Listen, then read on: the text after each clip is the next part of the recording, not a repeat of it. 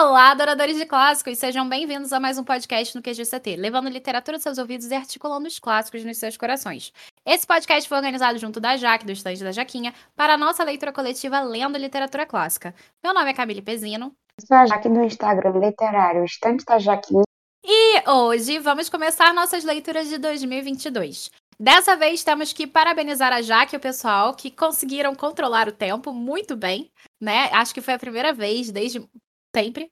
Assim, através do Google Meet, com todo mundo falando o que achou, o que gostou, o que não gostou, comentamos principalmente sobre o período vitoriano e a representatividade de piratas presente nesse texto incrível, que é a Ilha do Tesouro, do Robert Louis Stevenson, cedido em parceria pelo Instituto Mojo. E para aproveitar, teremos a Laris com a gente hoje. Oi, gente, eu sou a Larissa, eu li o clássico Ilha do Tesouro com a Jaque, com a Cami, grupo, e, como sempre, foi uma leitura muito agradável de fazer e eu estou muito feliz de estar aqui pra, com vocês para comentar um pouquinho. Antes de passar a palavra para a Jaque trazer aquele resumo maravilhoso que a gente já conhece, vamos relembrar o que foi dito no nosso podcast O Médico e o Monstro, muito brevemente a respeito do Robert Louis Stevenson.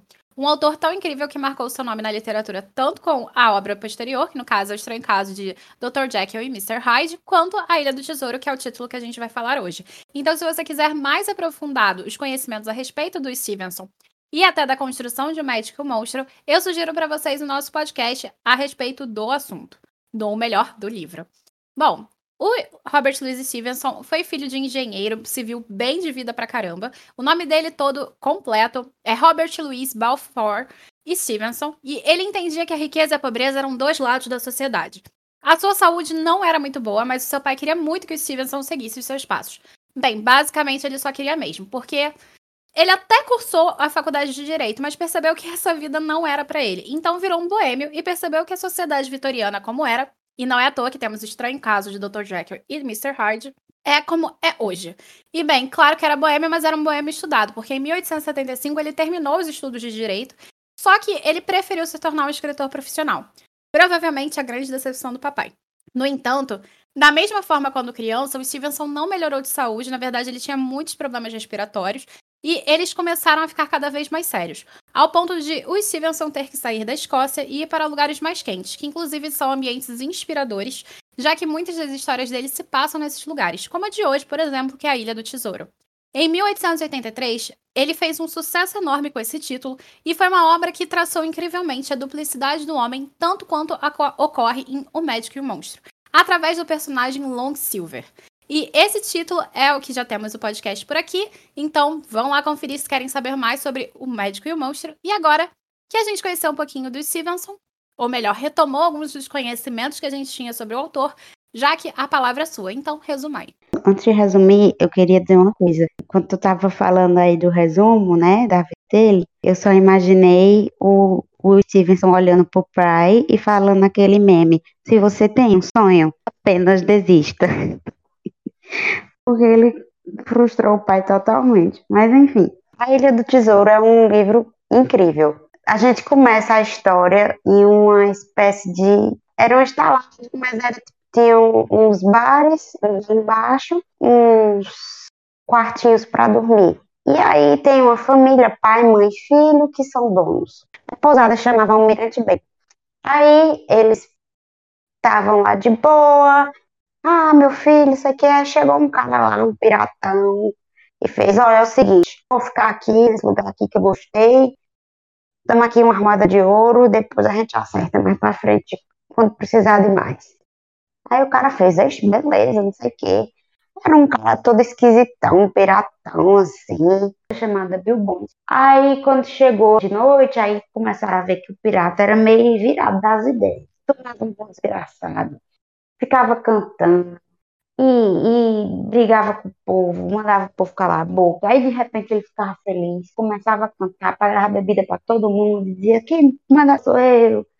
E aí todo mundo começava a cantar com o pirata, aí depois ele ficava burrado de novo, enfim. E foram se passando dias nesse mesmo, nessa mesma dinâmica. O piratão chegou para o filho do dono da estalagem, que era o Jim, e fez: Jim, se tu vê um pirata chegando por aqui, tu me avisa, viu? E se tu vê um de, que é sem perna, aí que tu me avisa mesmo. Aí eu vou te dar um dinheirinho pra ficar de ouro. Todo mês eu te dou um dinheirinho. Aí ele fez, beleza. Só que aí o pirata começou a ficar lá, começou a não pagar o dinheirinho da estalagem e continuava pagando o dinheiro. Porque o dinheiro dizer, chegava lá e dizia, meu irmão, bote aqui meu, meu dinheiro que eu quero. Eu quero meu dinheiro. Só que nisso alguém começou a ficar impressionado. Cara, um pirata sem perna, perigoso, não sei o que e tal. Ficou meio escabroso aí, ficou tendo pesadelo. Aí eu sei que num belo dia ele vê um cara cego andando na rua, aí ele vai ajudar o cego. Aí o cego faz, meu irmão, pega o braço do menino e faz, agora você vai me levar pro meu amigo Bill Bones, porque se você não me levar, eu vou quebrar seu braço agora. Aí fez, não, calma aí, senhor, calma aí, eu lhe levo agora. Aí foi lá e, e botou o cara na frente do, do Bill. Aí esse, esse indivíduo cego, na verdade, era o cão negro. E o cão negro era um pirata muito agressivo. Aí eu sei que esse, esse cara chegou pro, pro Bill e falou, olha Bill, é o seguinte, a gente vai te dar a mista negra agora. Tu vai ter que entregar o negócio pra gente. Aí eles vão lá, saem na briga, não sei o quê, e ele recebe a marca negra.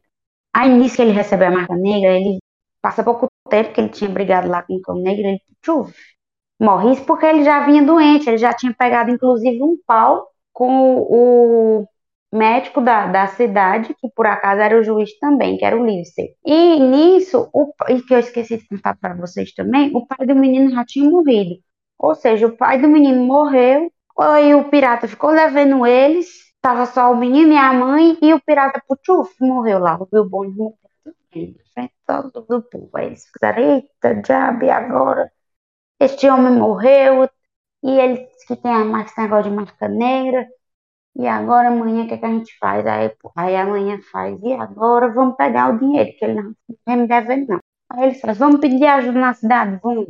Aí eles vão pedir ajuda na cidade, cidadezinha que tinha ali perto, um vilarejozinho. Ninguém dá uma ajuda. Aí ele faz, mas rapaz, vocês são todos uns frouxos. Vou deixar sozinho com amanhã, eu vou lá com a gente vai pegar esse dinheiro, seus frouxos. Aí os frouxos só deram os cavalinhos pra ele, eles foram lá, achando que tinha até 10 horas, né? Porque no papelzinho lá da marca negra dizia, você tem até 10 horas. Aí eles foram remexendo nas coisas, pegaram a chave que estava lá com o Bill Bones, acharam umas moedinhas lá, uns trocados, a mulher foi pegar uns trocados só, o que deviou a ela, porque ela era muito honesta, mas também era muito teimosa. E nisso o menino achou uns papéis. Só que quando deu seis horas, veio uma carrada de pirata ali. Eita, os piratas estão vindo, mãe, e agora? E agora vamos fugir. Aí nisso eles estão a fugir, correr, e foram se esconder debaixo de um negócio lá. E a mãe do menino, putuf, desmaiou, que já essa mulher tinha que saber de hora de fugir. Esse menino desesperou, mas aí os piratas não acharam eles. Teve um pirata que ainda foi no rumo dele, mas no que, no que esse, esse pirata foi no rumo deles, que era o Pio, chegou um, uma comitiva lá que era como se fosse os senhores da lei lá, os, os polícias. Seus polícias chegaram lá e atropelaram o, o pirata, o pirata morreu. E o resto fugiu. Aí nisso, esse menino foi na casa do médico, do pai dele, que era o juiz, e falou: Ah, eu quero falar com o senhor. Aí ele, o, o juiz não estava, ele foi na casa de um conde Aí tava lá o conde e o juiz. Aí eles disseram, olha, porque eu peguei uns papéis aqui, parece que tem um mapa aqui. Aí o conde fez, ei, então um mapa do tesouro, vamos viajar, vamos pegar já o barco, ficar rico, se já era rico, vamos, vamos pegar tesouro. Aí ficou todo mundo animado, yay! Aí eles foram atrás de arrumar tudo. Aí no que eles foram atrás de barco, de cambal todinho, eles acharam um bar lá também estava, uma espécie de bar, que tinha um, um cozinheiro que tinha uma perna só e um papagaio no ombro. Aí eles ficaram conversando comigo, ah, eu já fui marujo, a vida no bar é muito boa, eu tô aqui, agora eu tenho meu, meu bar, mas aí eu sinto saudade. Aí eles acharam o cara muito legal. Aí teve um, o cão negro apareceu lá, fugiu do bar do homem, algum homem foi, ah, vamos pegar esse desgraçado, aí no fim não pegou. E todo mundo ficou muito amiga, aí o, o pessoal lá, o médico, o menino e o, o chegaram e fez, meu irmão, tu é tão gente boa, bora lá caçar o tesouro com a gente? Aí tu fica sendo cozinheiro do barco. Ele fez, hoje, beleza, vou levar meus amigos são tudo maroto, só gente top. E nisso, no dia que eles foram embarcar, tinha o capitão que tinha sido armado pelo meio. Aí o capitão chegou para o, conde, né, que era o, o chefão lá, o dono do, da bufunfa que tava arcando com tudo, e fez, olha, é o seguinte, não confio nesse povo, não. E não gosto de você. Aí o conde fez, também não gosto de você. E por isso ficou. Ficaram lá intrigados os dois. Aí, com o começo foi tudo bem, o povo aparecia bebo de vez em quando, ninguém sabia como. E um Maru sumiu. E, e mais todo mundo amava o cozinheiro, que era o Long John. O nome do cozinheiro é Long John Silva. Ah, Long John, melhor pessoa, não sei o quê. Minha gente, um dia um menino lá, o Jim, foi pegar uma maçã. E nem que ele foi pegar a maçã, ele viu que estava vindo gente. A menina caiu no barril, e aí ele descobriu que estava tendo uma trama, e nessa trama, o Long John era o diabo do pirata, que o Bill Jones tinha medo, que era o pirata de uma perna só, que era temido por todo mundo, e que esse povo queria pegar o tesouro e, e matar os outros e deixar os outros mortos na ilha. Aí nisso eles começam a, a se organizar para dar um jeito de, de conter um montinho. Aí eles chegam na ilha, o povo vai, os piratas descem, aí o menino inventa de descer também. No que o menino inventa de descer também, ele descobre um cara chamado Bengan. Esse Bengan diz para ele que tem um barquinho que ficou lá, porque quando foram esconder o tesouro, que era de um pirata Flint, ele ficou lá na ilha exilado depois, e aí ele estava lá sozinho há três anos e que ele queria comer e que estava desesperado, que queria voltar para a terra. Aí o menino fez, rapaz, pois ali tem uns piratas que vão trair a gente, tu ajuda a gente, que a gente te ajuda também. Fez fecho. Teve um, um, um, problema no navio que começaram a atirar no, no conde, no, no médico, e eles desceram para vir para a terra. Aí eu sei que no fim das contas o menino achou uma paliçada lá do povo. Eles tinham feito uma paliçada para se erguer contra os, os amotinados, que os amotinados tinham tomado o navio. Aí o Long John foi lá e fez, rapaz, tu tem que fazer o que a gente quer. O, o, o capitão mesmo elétrico disse, não, a gente não vai fazer nada que você quer, é se lascar. Aí eles começaram a, a trocar tiro, Aí um monte de gente se machucou e tava lá todo mundo lascado. Aí o menino inventou: rapaz, tu quer saber de uma coisa? Eu vou pegar o navio de volta. Aí ele saiu da paliçada, pegou o barquinho do pirata lá que estava exilado e foi. Nisso ele já tinha avisado, né, pro, pro pessoal lá que tinha um pirata exilado que ia ajudar eles. Mas ele pegou esse barquinho escondido e sumiu, né? E aí ele foi tomar o navio sem dizer a ninguém. Isso é uma criança. Chegou lá, o povo bebo, ele pegou a arma do povo e conseguiu pegar o navio de volta. Matou lá um dos piratas, aí fez, ô, tu vai me guiar aqui, porque se tu não me guiar até ali, tu tá todo lascado, doente, tu não vai conseguir sair daqui e ninguém sai daqui. Aí o, o pirata fez, tá bom, vou lhe ajudar. Aí nisso que ele foi ajudar o menino, né, se fazendo de bonzinho, Aí depois o menino viu que o pirata tava com uma peixeirona do tamanho de um, de um diabo pra, pra atacar nele. Aí ele entrou em conflito lá com o piratão, meteu uma bala, o piratão morreu. E quando ele voltou, ele escondeu o navio num canto lá. E quando ele voltou para a paliçada, quem tava na paliçada? O, os piratão. Aí ele fez, vixe, me lasquei, é agora. Aí o Long John faz, rapaz, é o seguinte, a gente tá lá eu vou te ajudar e tu vai me ajudar, porque aqui eu tô lascado, ninguém confia mais em mim, os, os amigos dele, pirata, queria destituir ele de ser, de ser o capitão, e aí o médico foi lá ainda cuidar dos cidadãos, porque eles tinham feito um acordo com o médico, ninguém entendeu nada que o médico fez, rapaz, tu pode ficar aí com a paliçada, tu pode ficar com a comida, que a gente vai pôr o mundo aqui, e ele não entendeu, aí nisso o médico chegou lá e ele tava com o menino, ele fez, ó, oh, eu tô com o menino, Nisso, o médico achava que o menino tinha desertado, né? Aí fugiu. Aí o médico faz, oxente, tu não fugiu, não? Aí ele fez, fugir não, não sei o quê. Aí o médico faz, ah, pois eu quero conversar com o menino só isso. Aí o pirata fez, oi menino, tu me ajuda, Edinho, tu me ajuda que eu te ajudo. Aí eles combinaram lá de que o menino ia atrás do tesouro com o pirata, mas que ele ficasse preocupado não, que ia dar tudo certo. Beleza. Porque o menino tava meio que sequestrado, né? Aí o, o médico ainda falou, vamos fugir. A minha filha, não, não posso não, que eu prometi a ele aqui que eu ia ajudar ele, que ele ia me ajudar também, que ele salvou minha vida, porque os amigos dele iam me matar, ele não deixou. Eu falei, beleza. Aí eles foram atrás do tesouro. Aí nisso começou a aparecer uma tal uma assombração. Esse povo se desesperou. E no que esse povo se desesperou, meu Deus do céu, a alma do Flint, o Flint, o pirata perigoso. Na verdade, o, o pirata perigoso era o tal do Bengan, que era o pirata exilado. E aí eles entraram em confronto, meteram o balo em geral. Teve um que morreu, teve outro que ficaram gravemente ferido. Eles pegaram o Long John de volta com o menino e disseram: Olha, é o seguinte, agora a gente vai se embora. Aí eles armaram tudo, recuperaram o tesouro, botaram no navio, deixaram as comidinhas lá pro povo e foram-se embora com o tesouro, ficou tudo bem. No meio do caminho, o Long John fugiu num porto lá, não me engano, foi pelo aqui, pela América Latina. Aí ele pegou, fugiu, aí o povo fez melhor que ele fugiu, porque a gente ia ter que matar ele para mesmo, pelo menos ele não vai morrer. E no fim ficou tudo bem. Ricos e vivos. Enfim, gente, esse foi o resumo da Jaque, maravilhoso a respeito da Ilha do Tesouro. E agora a gente vai tentar reproduzir tudo que a gente conversou durante o debate via Google Meet, através das perguntas que foram feitas. Então, a gente vai ter respostas minhas, da Laris e da Jaque, e tentando relembrar alguns dos participantes.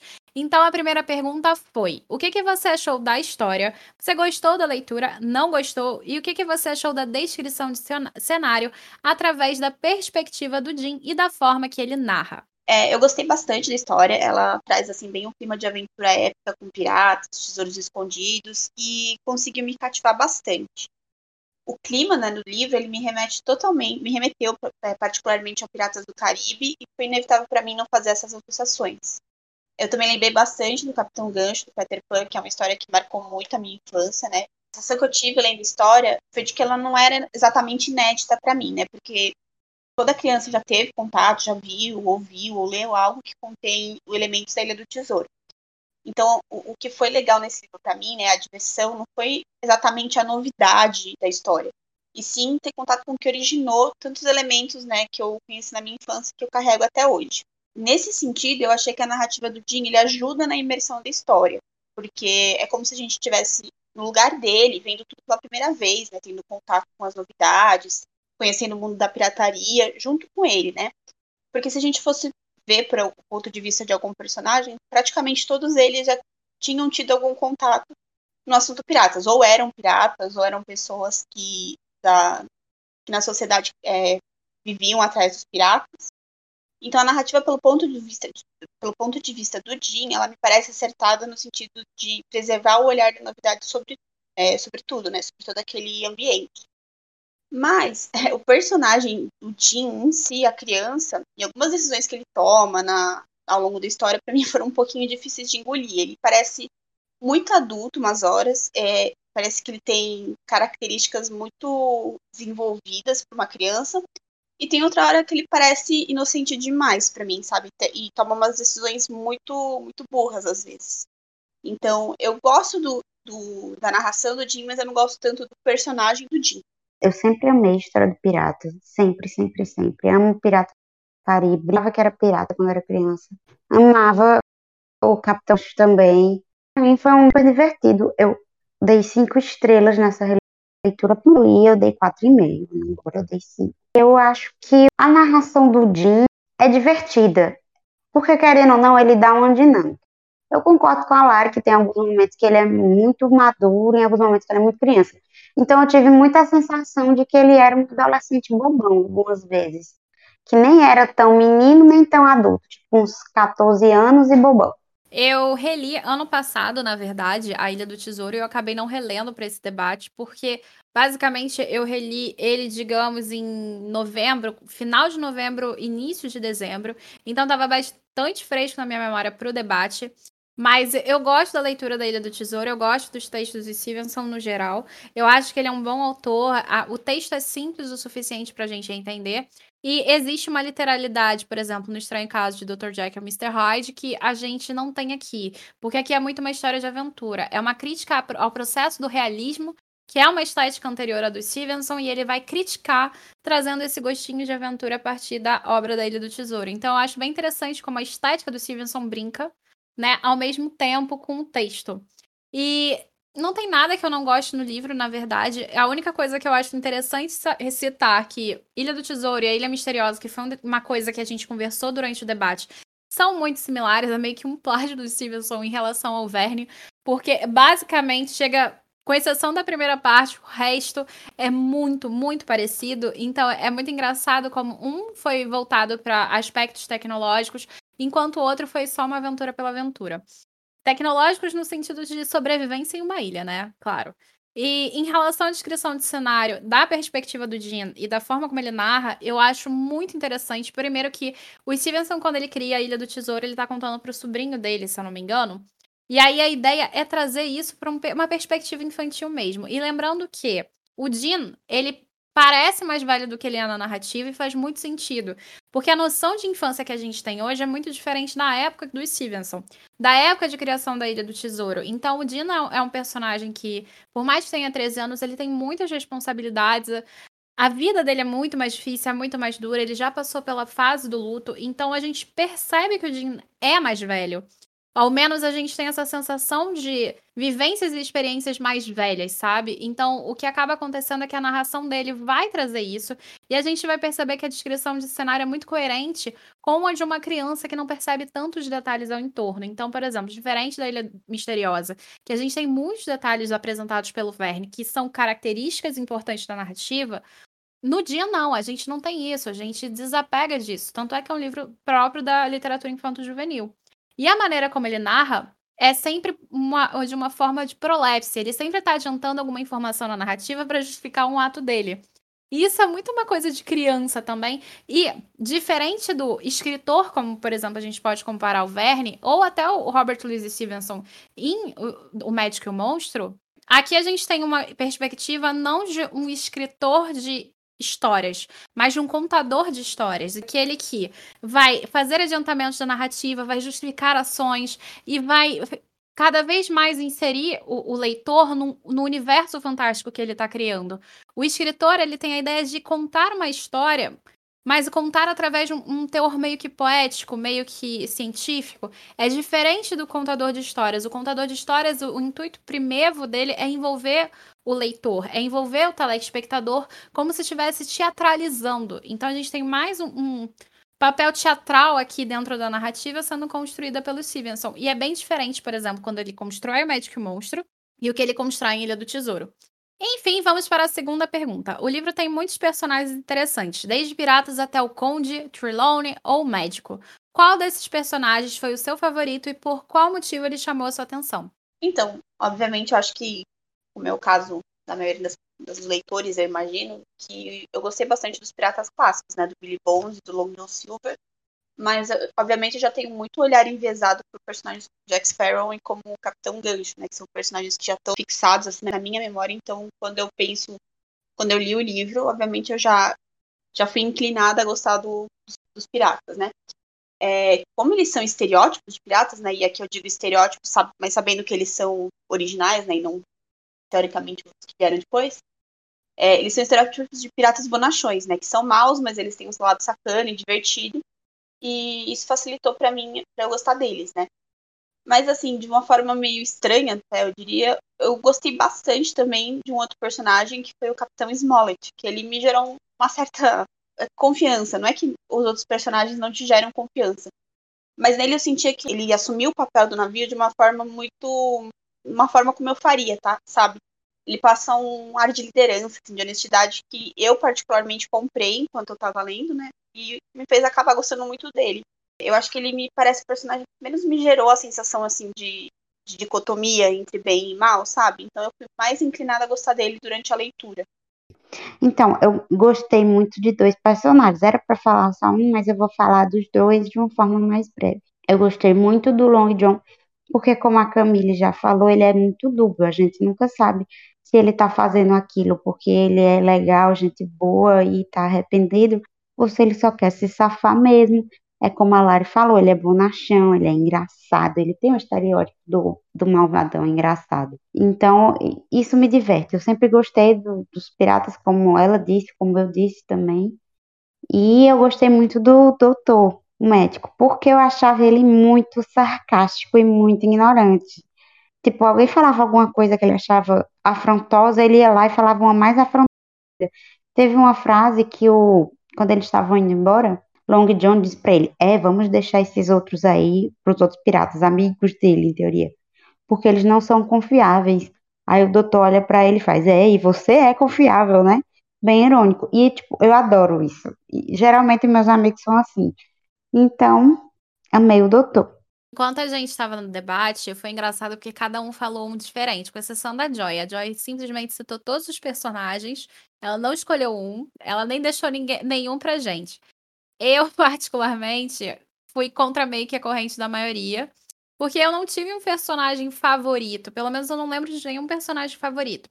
Claro que o Long John Silver é o personagem que mais chama a atenção da gente, justamente pela quebra do maniqueísmo presente na estrutura, mas, assim, ele não é meu personagem favorito. Aí eu brinquei até e falei que foi o papagaio, que no caso é a Capitã Flint. Então, assim, é bem interessante porque é o personagem, no caso, a papagaia, é a personagem representativa dessa repetição que a gente vai ter. E a gente vai conversar daqui a pouco a respeito do que os piratas fazem então eu gosto muito dela como uma representação simbólica. Mas se for escolher um personagem, eu escolho Ben, né? Que é esse personagem que vem posterior, que é um pirata já meio que arrependido de tudo que ele já fez, porque ele ficou preso na ilha. Então, ele é aquele personagem que já passou pelo processo de redenção. A partir de uma coisa que acontecia historicamente, a Meg até trouxe durante o debate, que acontecia historicamente para você não ter espiões. É, essas pessoas, elas eram jogadas em ilhas para evitar espionagem, para evitar informações serem passadas e até ter um lugar fixo de achar, colher informações a respeito de alguma coisa também. É, é servia para os dois aspectos. Então foi muito interessante ver esse aspecto histórico dentro da narrativa, porque por mais que pareça absurdo, tanto em Ilha Misteriosa quanto em Ilha do Tesouro, pessoas simplesmente jogadas em uma ilha, isso real acontecia. Então é interessante, embora o estereótipo de pirata que a gente vai conversar não seja tão real assim. Então vamos para a terceira pergunta. Como em O Médico e o Monstro, Stevenson brinca com a dualidade do homem.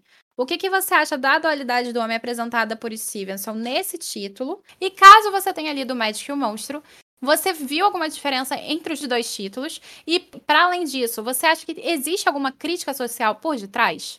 Então, primeiro eu não li o Médico e o Monstro, né? Então eu não sei exatamente comparar as diferenças, as similaridades, né, da, das duas obras. Mas na Ilha do Tesouro, para mim, é, ficou assim bem claro que nenhum dos personagens apresentados, pelo menos assim, como os principais, né, eles têm um caráter totalmente bom ou totalmente mal. E um dos textos de apoio fala justamente isso, né, que é uma crítica ao calvinismo da, da época que onde tudo era bom ou era mal, né? Como você falou, essa quebra de dualidade. E eu acho que é bem um retrato do que a gente é na realidade, né? Ninguém é totalmente bom ou totalmente mal, né? Tudo vai depender da situação, das pessoas envolvidas, do que, que, do que, que a pessoa tem a ganhar ou perder. Eu acho que todo mundo tem esse, esse lado de, de tentar ser bom, mas também ter o lado que às vezes vai vai ser meio duvidoso ou que vai é, optar por soluções mais fáceis para a gente em detrimento de outros. Acho que isso é legal na Ilha do Tesouro porque mostra a realidade do que a gente realmente é, né? O anti-herói, no caso, eu acho, ele não é totalmente tão distante da gente, por isso acaba gerando uma identificação. Acho assim, na semelhança que eu percebi com a Ilha do Tesouro é justamente isso, né? Só que a Ilha do Tesouro ela tem um, um um papel crítico de escrachar isso na cara da gente, porque é uma obra voltada para adultos. Foi, a gente debateu isso. O Stevenson, ele pega o, homem, divide em dois, esse aqui é o bonzinho, esse aqui é o malzinho. Eles são a mesma pessoa, mas agora eles estão divididos. Então ele meio que desenha mesmo, olha, todo mundo é bom e ruim. E no, na Ilha do Tesouro isso é bem mais natural. A gente não precisou esse escrachado. E eu acho isso interessante, porque são personagens, construções realistas para públicos diferentes e de formas diferentes. Então, a primeira coisa que eu quero comentar é o epos da obra, ou seja, qual é o tema da história, qual é o intuito da história. O intuito de O Médico e o Monstro, que é o estranho caso de Dr. Jekyll e Mr. Hyde, é falar sobre a dualidade do homem presente no período vitoriano. Porque as pessoas dentro do período vitoriano alocavam social, política e economicamente os indivíduos. Então, se você era rico, você era bom, você era bonito, você era tudo de bom. E se você fosse pobre, você não tinha direito, você era ruim, você era feio. Então, o que acabava acontecendo é que a sociedade vitoriana se cindiu dos dois lados, o lado de pobres e, os lados de, e o lado dos ricos. E isso é cerne dentro da cultura da era vitoriana, ao ponto que o Stevenson vai brincar com isso no cerne da sua obra, que é o estranho caso de Dr. Jekyll e Mr. Hyde. E justamente por conta disso, a gente vai ter uma coisa até um tanto descarada dentro do texto, porque é a percepção daquele período, é a percepção daquelas pessoas que ele está criticando magistralmente. Enquanto em A Ilha do Tesouro, a gente vai ver um pouquinho diferente isso, porque o importante de Ilha do Tesouro não é de fato a dualidade, por mais que a gente encontre a dualidade, e sim a aventura. Essa aventura pela aventura. Então, o Stevenson ele vai brincar com essa ideia de aventura, pirata, etc., própria de que uma criança gostaria, mas não vai retirar as críticas presentes da era vitoriana. Porque ele entende que, por mais que um título seja para criança, não quer dizer que esse título não seja para outros públicos, e além disso, ele já está mostrando a essa criança que existem pessoas que são boas e mais. E vai depender muito da perspectiva que você coloca diante delas que elas vão ser boas ou mais. Claro que às vezes elas só são mais, às vezes elas só são boas, mas toda pessoa má tem algo de bom e toda pessoa boa tem algo de mal. E aí vai depender de como essa pessoa vai se portar, que escolhas ela vai ter durante a vida para chegar a ser uma pessoa considerada boa ou má dentro da sociedade. E isso é um estereótipo que o Stevenson vai brincar muito, porque é, é uma coisa, como a Laris comentou do calvinismo, é uma coisa própria da época, é uma coisa própria da cultura daquele período, e então isso vai afetar muitas relações construídas entre os indivíduos. E o Stevenson, já trazendo isso num livro infantil, vai mostrar de uma forma brilhante que as pessoas são, são pessoas. Então isso é uma coisa muito legal que ele vai abordar dentro da obra. A Laris, ela acabou chegando no Lendo Literatura Clássica, se eu não me engano, foi esse mês, ou foi no mês da Ursula Le Guin, que foi o mês passado. Então, ela acabou não lendo Médico e o Monstro com a gente, mas a gente conversou muito. O Arnaldo fez o nosso podcast de O Médico e o Monstro, então foi muito interessante, porque a gente categorizou muito bem a respeito dessa dualidade. Então, se vocês quiserem mais um pouquinho e mais aprofundado disso, em O Estranho Caso de Dr. Jack e Mr. Hyde, eu recomendo vocês irem lá no podcast do Médico e o Monstro. E a gente teve bastante conversa a respeito disso, porque raios Stevenson ele vai trazer isso dentro da sua obra. Que crítica ele de fato vai pensar ali? E a crítica social que ele está pensando é como as pessoas se comportavam, como as coisas aconteciam por causa dessa base de estereótipo. E o próprio Long Silver, por exemplo, é um personagem que, por mais pirata que ele seja, ele ainda é um personagem letrado, diferente dos demais piratas. A forma que ele vai se comportar, a atitude que ele vai ter diante do Jean é diferente dos outros. Justamente porque ele tem um patamar social ainda um pouco mais elevado do que os outros piratas. Então a gente vai ver que essa dicotomia apresentada dentro do período veteriano, ela perde vez em relação aos estudos, à técnica, ao conhecimento científico. E isso é muito interessante sendo elaborado dentro da narrativa. O período vitoriano devia ser uma merda, né? Porque todos os clássicos que a gente lê mais ou menos dessa época, tinha um pau era como se só tivesse uma ceposa, porque eu nunca vi, rapaz. Não tem um autor que fala gente boa para vitoriano. É só desgraça, só gente ruim. É, pior que é mesmo. Mas por acaso você já viu algum escritor falando bem do seu período histórico? Deixa eu pensar. Mas aquele povo do. aquele negócio de ressaltar o Brasil, do o período nacionalista fanista, mesmo assim eles vão criticar, porque eles vão falar que o Brasil antigamente era melhor do que o Brasil de hoje. O próprio Lima Barreto, quando ele vai fazer o Triste Fim de Policarpo Quaresma, ele fala que o período da monarquia era muito melhor do que o período que ele tava. É, sempre para criticar, amiga. Nunca pra elogiar, não. Não é verdade mesmo, faz sentido. O problema é que as pessoas não prestam, não é nem questão do período, né? Mas enfim, vamos para a quarta pergunta. Graças à obra do de Stevenson, temos o famoso estereótipo de pirata. Você sabia disso? E o que, que você acha do fato de a literatura e não a vida real ter trazido esse estereótipo para a nossa sociedade? Sim, eu sabia que o, Ilha do Tesouro tinha sido a base, né, para vários desses estereótipos de piratas, né, mas eu não sabia e eu não li a Ilha Misteriosa do Pernick. Pelo que você falou, também acho que foi. Eles meio que fizeram uma coisa parecida. Mas, independentemente disso, eu acho assim, muito legal como é, uma obra conseguiu ela é, se enraizar no imaginário das pessoas, né? De, de, tal forma que a primeira imagem, né, que pelo menos eu tenho de um pirata, é aquela imagem ficcional, né? não necessariamente a histórica, né? E o ficcional aqui eu digo aquele chapéu tricórnio, o mapa com X, onde está o tesouro escondido, o papagaio falante, a perna de pau, a marca negra, né? Todas essas características que, bem nos textos de apoio, eu vi que foram originadas da, da Ilha do Tesouro. É, assim, é claro que essas características elas foram adicionadas a um contexto real, né? Existiam piratas, que existiam navios, eles faziam saques e tal. E essas são características reais que vivem no nosso imaginário e que serviram de base para a adição das características ficcionais. Mas elas acabaram se misturando é, de uma forma tão intensa, né, que eu acho que a literatura acabou adicionando elementos que para a maioria das pessoas, elas sem dúvida, é, acabam virando o que elas acreditam que é a caracterização real, né?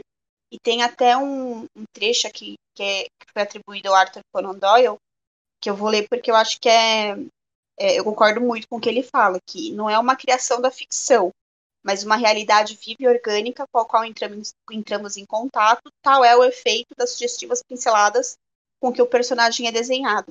E aí ele fala depois, não o Arthur Conan Doyle, mas a autora. De fato, Silver, enquanto imagem de um pirata, é mais real para nós do que muitos piratas históricos jamais foram.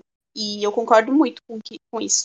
Essa questão do pirata ter sido estereotipado pelo Stevenson no livro, porque a primeira vez que eu li o livro também foi vários.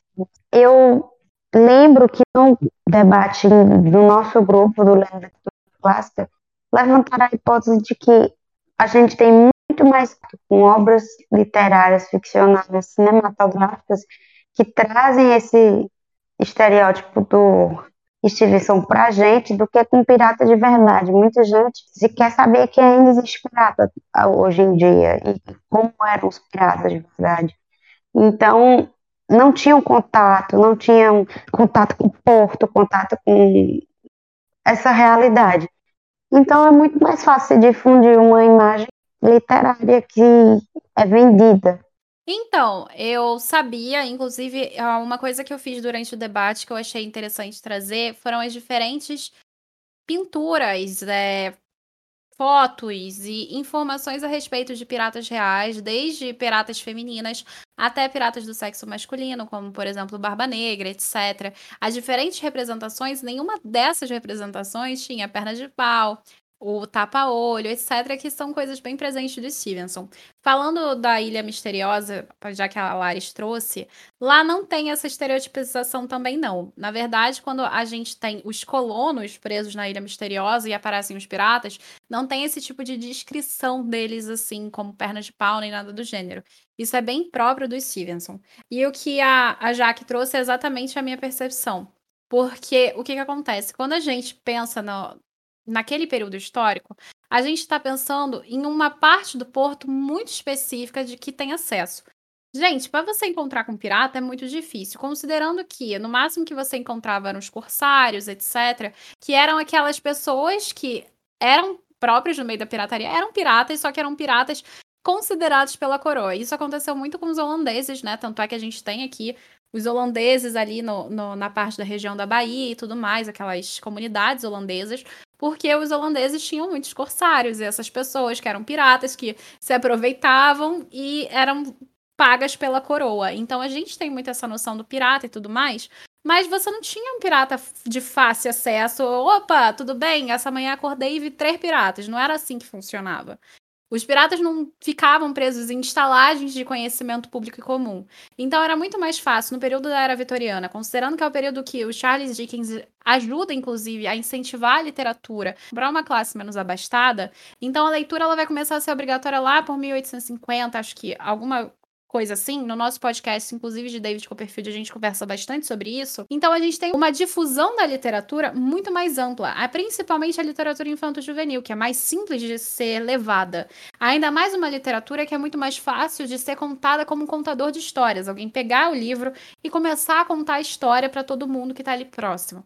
E a Ilha do Tesouro, ela tem esse espectro, a partir da, a, da perspectiva do Jim, que ele traz isso. Ele traz essa construção narrativa própria do contador de histórias.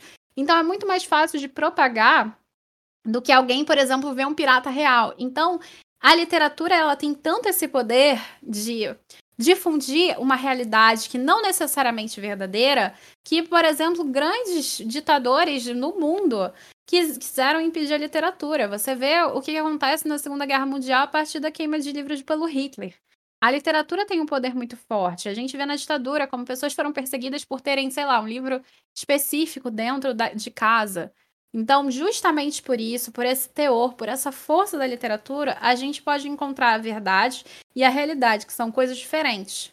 E às vezes a verdade e a realidade, elas não se encontram. E é o que acontece no estereótipo de pirata. Então, quando a gente tem essa construção do Stevenson aqui, é muito interessante, porque é um pirata que foge completamente da perspectiva do real. Inclusive, tem uma série chamada Black Sails, que é uma adaptação de Ilha do Tesouro antes da Ilha do Tesouro, e você vai ver que todos os piratas ali não têm uma caracterização do pirata.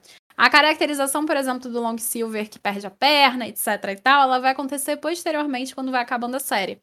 Então é bem interessante como essa construção ela vai entrar no imaginário popular para mostrar que o poder da literatura vai para além de onde a gente imagina. Tava falando dos livros proibidos que eu, eu vi do, do Mouse que foi banido de, de algumas escolas americanas. Vocês viram isso?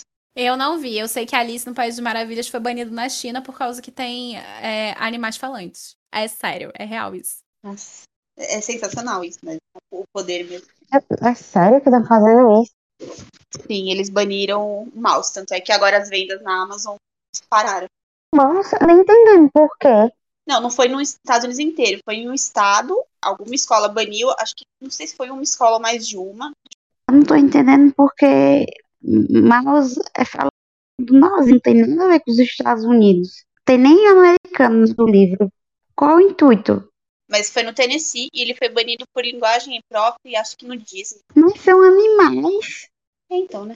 Meu Deus, esse povo é doente. De todo o Tennessee devido a uma cena de nudez e linguagem questionável. É isso. E aí, como resultado, ele foi parar no, no primeiro lugar de vendas da Amazon. Porque tudo que é proibido é mais gostoso. Bom pra Amazon. Jeff Bezos agradece. Enfim. Mas o Jeff Bezos não é mais o CEO da Amazon. É o Andy Jassy. Não importa, é que ele, ele é o nosso Long John Silver. É a nossa caracterização. Isso, e outra coisa, ele não deixa de ser sócio, então não deixa de entrar dinheiro pra ele do mesmo jeito. É, isso eu não sei te dizer, como é que tá funcionando o esquema ali de sociedade, etc.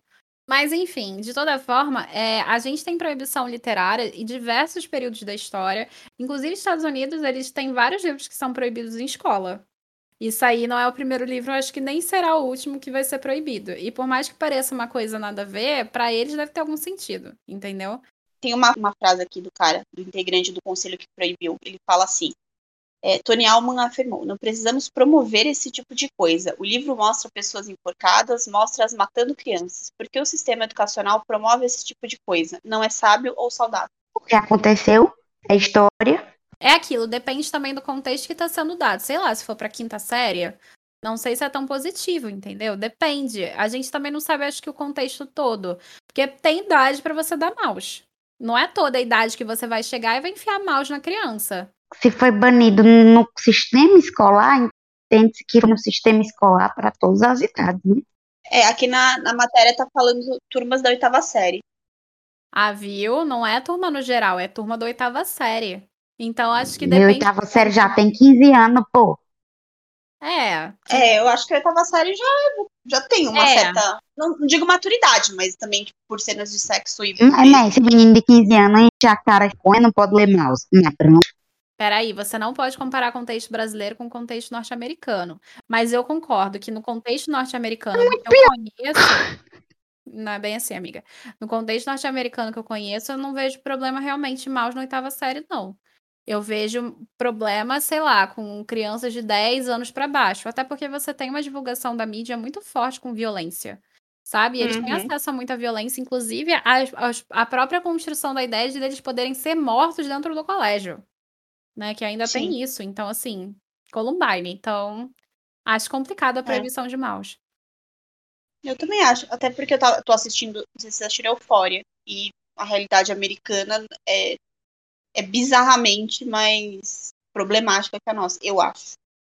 São problemas diferentes. Eu não acho que ela é bizarramente. Eu, eu não assisti essa série, mas assim, do que eu conheço do contexto ame- norte-americano, é aquilo, é, são problemas diferentes de sociedades diferentes. Aqui a gente tem um nível de pobreza muito maior e uma, uma desigualdade muito maior que vai privilegiar uma, um tipo de violência. É diferente do tipo de violência dentro do país norte-americano, sabe? É, são diferentes violências, não que elas se anulem, entendeu? Entendi. Então vamos voltar para a nossa Ilha do Tesouro, tá? Porque a Ilha do Tesouro tem crianças o quê? Que matam piratas. Enfim, em certo momento, é possível perceber que os piratas sempre cometem os mesmos erros. Como continuar bebendo quando não pode? O que, que você acha dessa repetição de atitudes dos piratas? E você acha que o Stevenson quis dizer alguma coisa com ela? Não sei exatamente como responder essa pergunta, porque eu, o que eu entendi lendo o livro, assim, eu não li mais nada a respeito de, de texto de apoio. O que eu acho dessa repetição? Eu acho que é um, é um jeito do Stevenson falar assim, é, tá vendo como vícios no geral, né, no caso bebidas, fazem você perder coisas ou você mesmo podendo ser um lado bom, se você tem certos tipos de vícios como beber, você vai acabar em desgraça. Eu não sei exatamente como responder essa pergunta, gente. Muita gente que tu falou no grupo foi uma resposta bem bem comum. No meu caso, eu fui para uma diretriz ao contrário, eles têm que encher a cara mesmo, porque ele vem de um barco um escorbuto, um monte de macho fedendo, não sei quanto tempo, não, só o que, só os dois olha para um lado é água, olha para o outro é água. Tem que encher a cara mesmo para aguentar. Então eu defendo os piratas. Então, uma coisa que aconteceu no debate a gente viu aqui na reprodução do podcast foi focar muito na questão da bebida, mas sim na a ideia era falar sobre muito sobre a repetição. Mais uma coisa interessante que a gente discutiu é o nível alcoólico que os piratas conseguem chegar isso é uma coisa muito engraçada que a gente demorou um bom tempo. O nível alcoólico que os piratas conseguem chegar para aguentar, conseguir navegar e ainda ficarem bêbados. E aí a gente discutiu diversas coisas a respeito de quantidade de álcool, etc., que foram bem divertidas durante o nosso debate. Mas eh, falando agora da questão da repetição, é a mesma ideia da metáfora do papagaio. A gente tem como símbolo metafórico o papagaio, que é aquele que reproduz aquilo que é, que é, é de certa forma, uma repetição. Então, quando a gente está falando desses possíveis erros dos piratas, o que a gente está considerando aqui é que esses piratas, eles prosseguem tendo as mesmas atitudes, mesmo percebendo que aquilo vai dar errado. Por exemplo, mesmo que eles saibam que eles vão ser presos, eles continuam roubando. Mesmo que eles saibam que vão ficar bêbados e podem fazer besteira, eles continuam bebendo. Mesmo que eles vão morrer, como acontece com Bones, eles continuam reproduzindo esses mesmos erros. E isso que eu acho que o Stevenson traz é muito proposital porque a gente está falando de um contexto infanto-juvenil. Ele está mostrando que existem certas atitudes que são erradas de você ficar fazendo, e se você repetir, ainda pior ainda. Até porque a gente tem que considerar que tudo que foi visto e foi colocado como essa repetição é algo negativo, como roubar, beber em excesso, etc. Então, eu, particularmente, vejo como uma forma de aprendizagem, uma forma de tentar ensinar para essas crianças o que fazer e o que não fazer no, no, contexto social. Então, por exemplo, uma coisa que é muito interessante aqui é que a gente vai ver como o Long John Silver, todas as vezes que tenta passar a perna no grupo principal, ele acaba se estrepando, porque você não pode passar a perna no outro. E isso é uma contínua repetição que os piratas fazem, mesmo o próprio Long Silver, que tem certo nível de escolaridade. Então é bem interessante como Stevenson vai trazendo isso dentro do contexto da obra da Ilha do Tesouro, porque mostra que, na realidade, existe um jeito de você se dar bem. E o jeito de você se dar bem é sendo legal. E não sendo igual um pirata que fica reproduzindo esse tipo de coisa. Então vamos para a sexta e penúltima pergunta. O mapa foi descoberto por Jean, uma criança. Contudo, para seguir viagem, ele precisava de adultos. O que você acha do interesse do Conde Trelawney e de Long John Silver? Para além disso, o que, que você acha do Código dos Piratas? Acha que o código aproxima ou afasta os piratas da sociedade? explique o porquê. É, quando eu comecei a ler o livro, é, de cara eu minha orelhinha se levantou por, por causa do Conde, que ele não me inspirava confiança enquanto personagem, né? Eu não sei se foi um preconceito meu, né, com relação a ele ser conde, ele ser rico, porque eu não via nele uma motivação real para estar tá ajudando na aventura. Porque, assim, ao contrário do médico, que tinha um certo contato com o Jim, com a família, então vai, me pareceu mais no sentido protetor de querer ir na viagem, é, o único motivo que eu vi nele é, além de ele ser rico e poder bancar a viagem, que ele poderia enriquecer mais com o tesouro, então ele, ele embarcaria nessa, seria o salvador da pátria, bancando a viagem, para poder ou enriquecer mais ou para poder capturar os piratas que eventualmente fossem e que eram alvo, né? Muitos deles eram foragidos, seriam enforcados, então como, como forma também de, de querer prender esses piratas, ajudar eles para depois poder prender.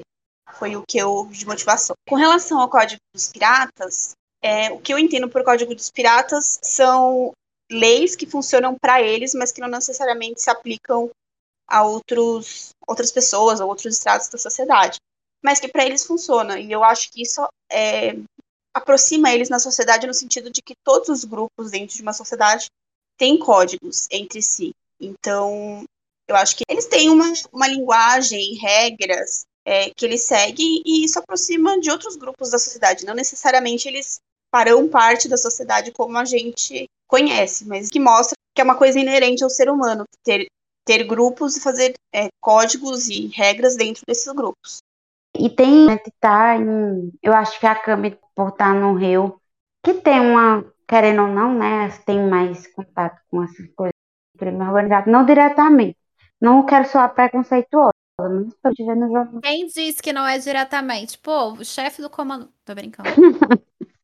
então, mas é, dentro de, de, de uma facção, eles têm as regras dele, inclusive sem ser em facção.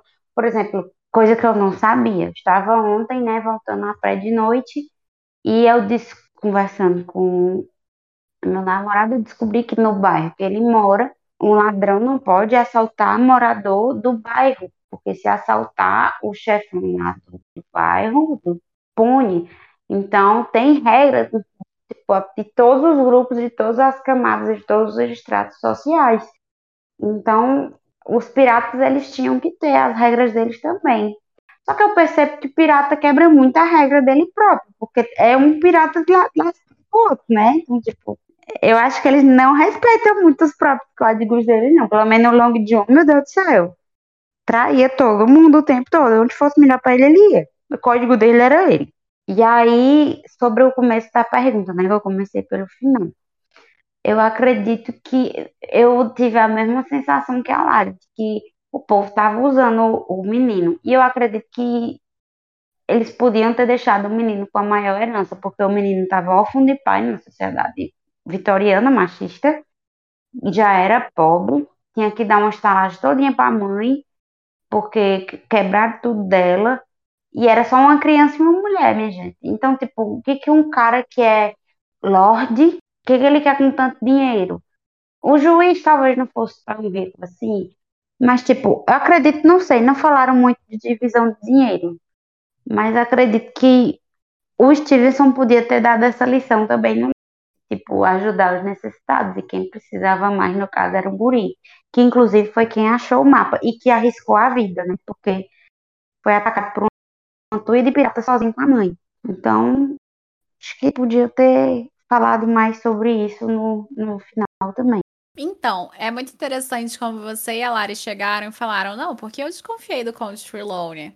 Que, pô, gente rica? Ah, não. Gente rica só pode estar tá querendo desaproveitar. E isso é um pensamento muito contemporâneo, não é o um pensamento na época do período vitoriano. Então, assim, basicamente o Conde Trelawney estava lá porque ele tinha que estar, porque ele era a base sólida da sociedade que faria com que o Dinho chegasse onde chegou. Só que hoje a gente tem um pensamento contemporâneo muito interessante que é, cara, o Conde já tem dinheiro, para que que quer mais dinheiro? Deixa coitado do menino, sabe, com o dinheiro dele e tal. E é muito interessante que hoje a gente pode fazer uma comparação com o Conde Trelawney e o Long Silver justamente por isso, porque ambos tinham interesses, ambos queriam se aproveitar do Jim de certa maneira e fizeram isso. E é interessante aqui que a, a Jaquinha falou, muito, muito engraçado que, ah, eles não respeitam o código dos piratas, principalmente Long Silver. Long Silver é um personagem que tá no entremeio. E é justamente por ele estar no entremeio que ele entra nesse balanço de bom e mal e ele consegue fugir desse código dos piratas. Porque ele tem certo teor intelectual ali, ele é estudado diferente dos demais. Então isso afeta a relação que ele constrói com os outros. Ele se acha superior ao ponto de poder quebrar o código. Isso é uma coisa muito legal apresentada pelo Stevenson, porque já que ele foge do estereótipo só de ser pirata repetitivo, etc., ele pode fazer isso. E o Código dos Piratas, no meu ponto de vista, ele aproxima da sociedade, porque foi o que a Jaque falou também, e a Laris também trouxe. Ver as facções até hoje, elas têm códigos, e, e já que isso é muito real, tá? Aqui, por exemplo, quem é quem mora por aqui não pode ser roubado por X, por X comando, do outro lado não pode ser por outro, porque senão vai dar problema, tá? O pessoal sobe na boca do, do morro mesmo pra chegar no chefão e falar: olha só, fulano me roubou. Aí fulano não faz mais parte da facção e fulano desapareceu. Ué, onde será que está fulano? Aí você acha o corpo do fulano no rio. Enfim, né, gente, traumas. Mas a, o foco aqui... Eu, corta, eu ia falar... Desse, você fala, eu lembro da história da Sol, gente, do, do pai da Sol indo lá atrás do cara, porque foi roubado. Não, mas isso é real, isso acontece mesmo. Achou um corpo no rio, Camille? Eu não. Mas já acharam vários. Seu contigo não, né? Tipo, eita, o fulano me roubou, eita, o fulano morreu, meu Deus. Não, isso comigo não. Isso comigo não, graças a Deus. Não, não sei. Realmente fica com culpa, mesmo que tipo, a pessoa te roubou, que tu quer que ela se foda, tu vê não, o corpo que culpa minha é o quê? Que culpa. Não, não, não, peraí, peraí, peraí, peraí, peraí. A culpa não é minha. Quem mandou roubar? Não, a culpa não, é, é sua. Não tô dizendo que é culpa não é nem culpado, é assombrado. Você não, assombrado. de jeito nenhum. De jeito nenhum. Eu, não, ó, olha só. Ficaria, eles sabem. Eu ficaria pensando que esse homem ia, ia encerrar uma deles. Jaque, maior ilusão da pessoa que é roubada é achar que o ladrão lembra dela depois de dois minutos. É a maior ilusão. Só se ele tiver com interesse amoroso em você. Aí ele vai lembrar. Inclusive, vai te mandar mensagem no, no WhatsApp pelo celular que te roubou. Entendeu? Mas assim, eles não lembram da tua cara, eles não estão nem aí para você. E outra, todos eles sabem que não pode fazer X coisa. Sabe onde está se metendo. Faz, faz porque quer. Eu não tenho nada com. Eu, tipo assim, sinto pena, levar em consideração o contexto social, levo super. Mas a gente sabe como funciona. Você pode tentar até fugir da regra da polícia, mas nunca fuja da regra do traficante. Que a gente sabe como funciona aqui no contexto do, da sociedade do Rio de Janeiro, entendeu? A pessoa faz porque quer. Ela sabe que não pode, ela faz porque quer. Porque, querendo ou não, o não código é. da polícia, a pessoa vai presa. O código do traficante, a pessoa vai morta. Ela sabe o que, é que acontece. Eu lavo minhas mãos. Eu não tenho culpa, não. Real mesmo. Sim, não levo culpa pro caixão, não. Que eu saiba, nunca aconteceu. Espero que realmente não tenha acontecido com ninguém. Pô, sinto muito, mas se aconteceu, não levo culpa, não. Não foi eu que dei o tiro. A gente tem que parar com isso. Se acontece, foda. O problema é seu. É, na, na, literatura no geral e na nossa vida, a gente tem que parar de se culpar pela ação dos outros. Se, a, é se o fulano deu um tiro em ciclano por causa de você, desculpa, foi ciclano que deu o tiro. Não foi você, cara. Você não tem que se culpar por Fulano isso. se matou porque você largou ele, problema de fulano. Você não é obrigado a estar com ninguém. Então, quer dizer, Eu é, acho. Mas depende como é que você vai falar com fulano, porque você também tem responsabilidade nas suas palavras. Nesse caso aí, você tem responsabilidade. Não, claro, mas você disser, fulano, eu não quero mais, eu não lhe amo mais da que eu amo, eu quero terminar. Ah, vou me matar, paciência. Posso é, fazer nada, vou ficar com você à força. É, isso aí, né? Vai pra terapia. Você, você, é, então, pois é, vai pra terapia. Você é responsável por aquilo que você faz, não pelo que os outros fazem. E você é responsável também por aquilo que você deixa que os outros façam com você. Também tem isso que a minha psicóloga fala. Mas, enfim, levando em consideração esse contexto, não vamos nos responsabilizar pelos atos dos outros que não temos responsabilidade. Agora, voltando para a ideia aqui, no contexto do Código dos Piratas, a questão é, o Código dos Piratas ele se assimila, ele se aproxima bastante da ideia do que a gente tem de sociedade. Porque o ser humano é um ser político, eu falei várias vezes isso no podcast da Ursula Le Guin, e volto a repetir aqui por causa disso. Porque justamente por sermos seres políticos, nós precisamos de regras e de modos e de condutas. Mesmo que eles sejam meio que desviados do que a sociedade padrão diz, diz pra gente. Então, o que acontece é, isso aproxima cada vez mais os piratas da nossa sociedade para mostrar que os piratas não são tão diferentes de qualquer outra pessoa da população local. Eles só têm diretrizes diferentes de pensamento. Da mesma forma que o Long John Silver ele consegue se entremear nessas duas sociedades, porque ele tem o seu lado literato e o seu lado pirata.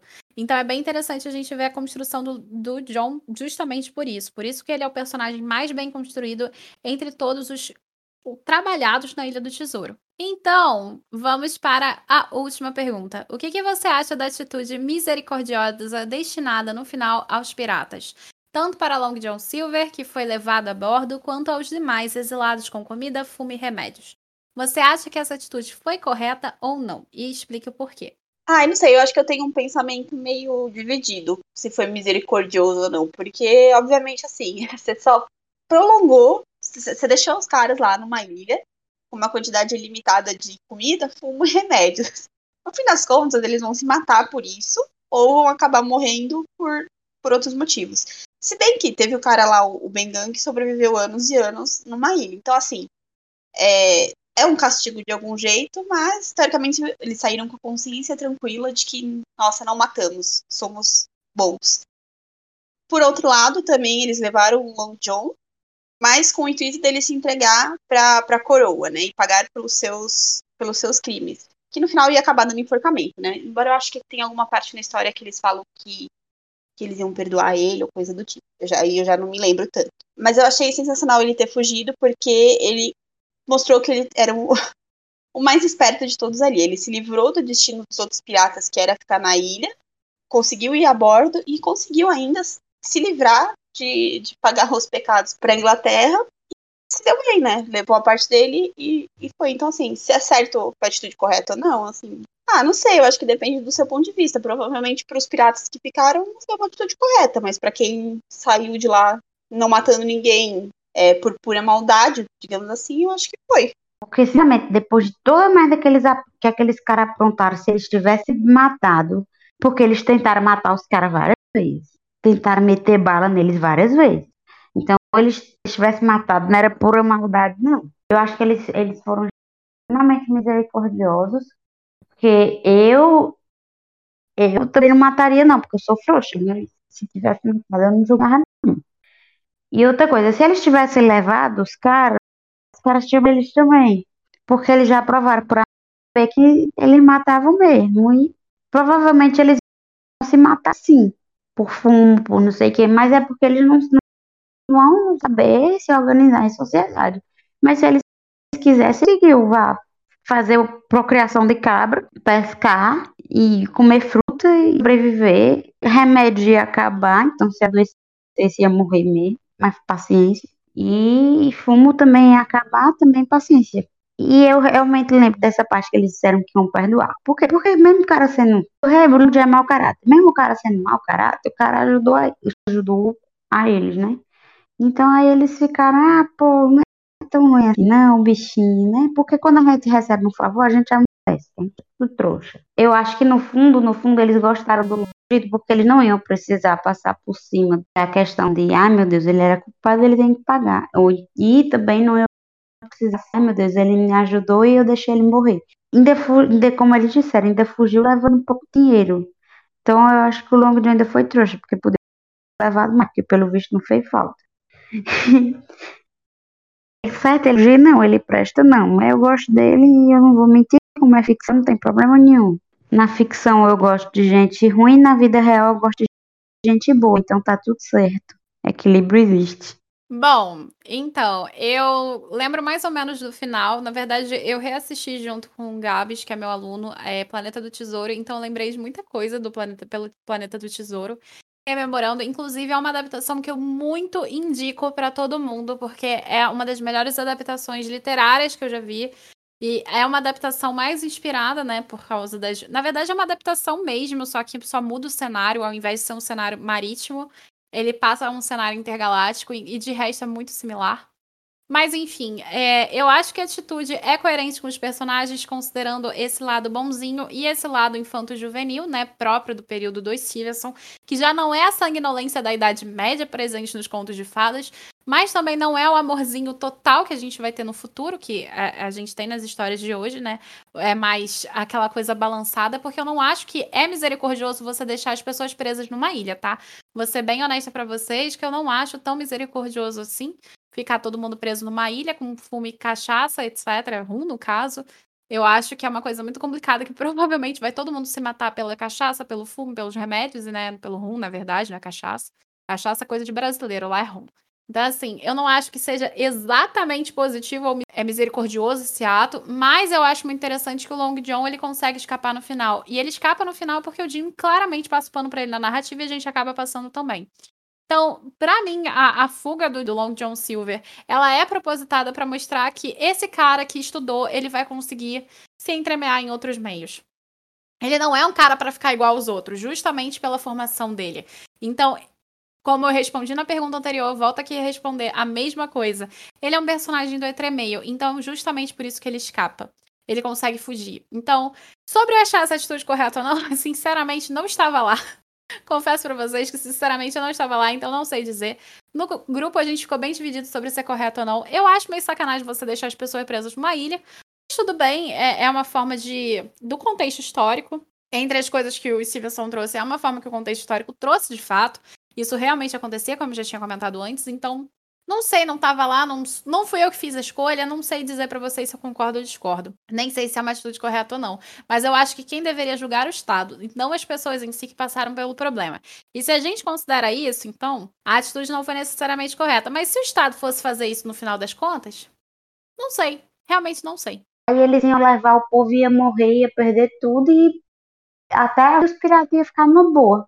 E aí? O que, que eles podem fazer? Podem avisar o Estado que tinha gente lá. Mas o Estado ia pegar os caras? Não. Porque eles iam gastar dinheiro para pegar um povo que ia morrer para matar. É interessante para o Estado? Não. Deixa lá morrer.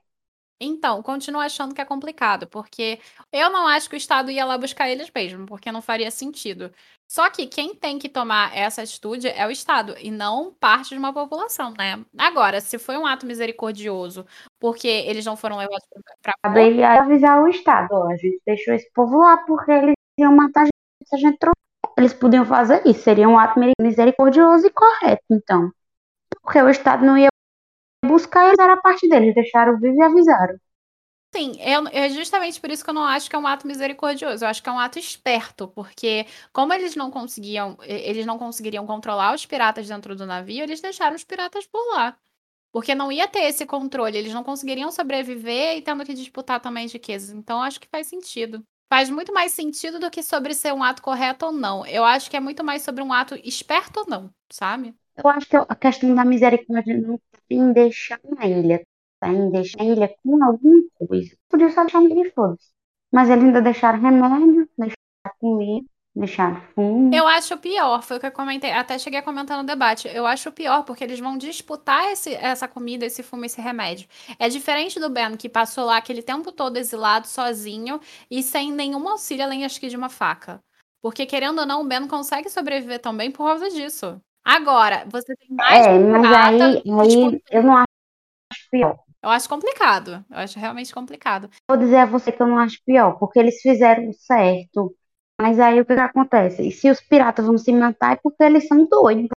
O problema deles. Ah, eu tenho que pensar no que eles vão fazer? Não, sou responsável pelos atos deles. Eu fiz o que é o melhor que eu podia. Eu deixei remédio, deixei comida, eles se organizem e virem gente. O que, que você acha, Laris? Ah, eu, eu vou meio na cama. Eu acho que depende do seu coração falar que é certo ou errado. Eu, como não mataria ninguém até, até hoje acho que não mataria ninguém. Provavelmente deixar, acharia mais correto, entre aspas, deixar lá na ilha mesmo. Mas assim, eles vão se matar, mas assim, a minha consciência estaria tranquila, sabe? Mas se é correto ou não.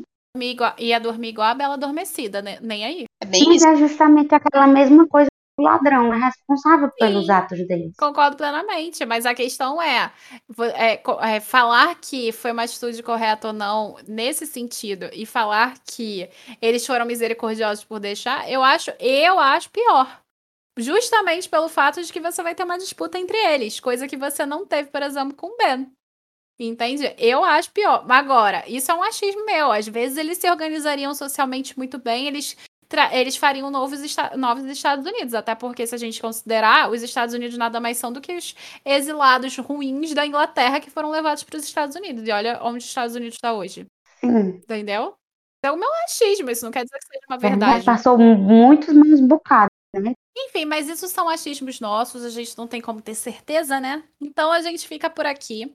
Bom, eu quero agradecer muito a Mojo por ter disponibilizado livros para essa parceria. Ricardo, muito obrigada pela parceria. Você é um anjo. Mojo, muito obrigada. Esse instituto incrível.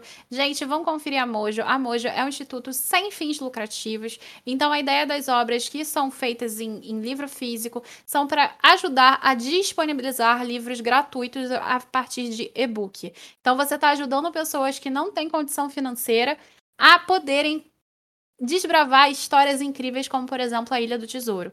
Então, se você puder apoiar a Mojo comprando qualquer livro que eles disponibilizarem, seria incrível da parte de vocês. Isso, claro, se vocês puderem. Se não, mas vocês querem ler obras incríveis, confiram a Mojo, vão lá baixar os e-books e aproveitem que eles são 0800. Agora a gente vai se despedir, então, Lares, começa com você. É, eu queria muito agradecer por vocês terem me convidado para participar do podcast hoje.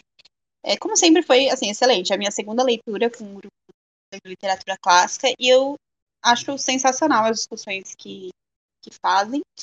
E fiquei muito feliz de ter, de ter podido conversar com vocês, com todo o pessoal. E com certeza vou continuar esse ano inteiro. E convidar as pessoas também para fazerem parte do ler com a gente, porque é sempre muito enriquecedor as discussões. Eu quero reforçar o que a Cami disse e incentivar vocês a comprarem porque os livros são absolutamente lindos, lindos, lindos. Eles capas lindas, eles têm ilustrações, tem fitilho, a diagramação é boa, o papel é excelente, não é um papel fino, é grossinho. Alguns eu acho que, se não todos, tem o corte colorido, é perfeito, é linda de morrer, assim, obra de arte. Eu sei que tem muita gente que é colecionadora de livros e gosta de um livro bonito na estante, então Vão lá a beleza dos livros, se vocês gostarem também, fora que o trabalho de, de tradução tal é bem feito. Então, fica um incentivo, né, mãe? Eu quero agradecer a Lares por ter participado com a gente, opinião dela. Quero agradecer ao grupo, é muito de fato. Quero agradecer a você que está ouvindo até aqui, da Cami, e deixar um beijão no coração. E que, por favor, me sigam lá no Instante Tanquinha, que é o meu Instagram. E lá eu sou do mesmo jeito que eu sou aqui. Aqui eu sou pior do que eu sou lá. Lá eu sou mais controlada, assim, tipo, nas minhas opiniões polêmicas. Mas lá eu sou até mais engraçada. Então podem ir pra lá conversar comigo. Bom, gente, é isso. Muito obrigada por todo mundo que acompanhou até aqui. Lari, Jaque, muito obrigada. Ricardo, muito obrigada pela parceria com a Mojo. Então, gente, vão conferir o trabalho da Mojo, vão conferir o trabalho da Jaque. E o Caneta você já conhece, você pode conferir aqui no QGCT diversos podcasts, como, por exemplo, o Médico e o Monstro, que a gente vai falar de outra obra do Stevenson, entre outros títulos. Para além disso, você pode encontrar a gente nas redes sociais, Grupo Caneta Tinteiro para o Instagram e para Twitch, GC Tinteiro no, no Twitter e também o nosso site site gctinteiro.com.br. E a gente se vê no próximo podcast Mulherzinhas. Até a próxima. Tchau, tchau!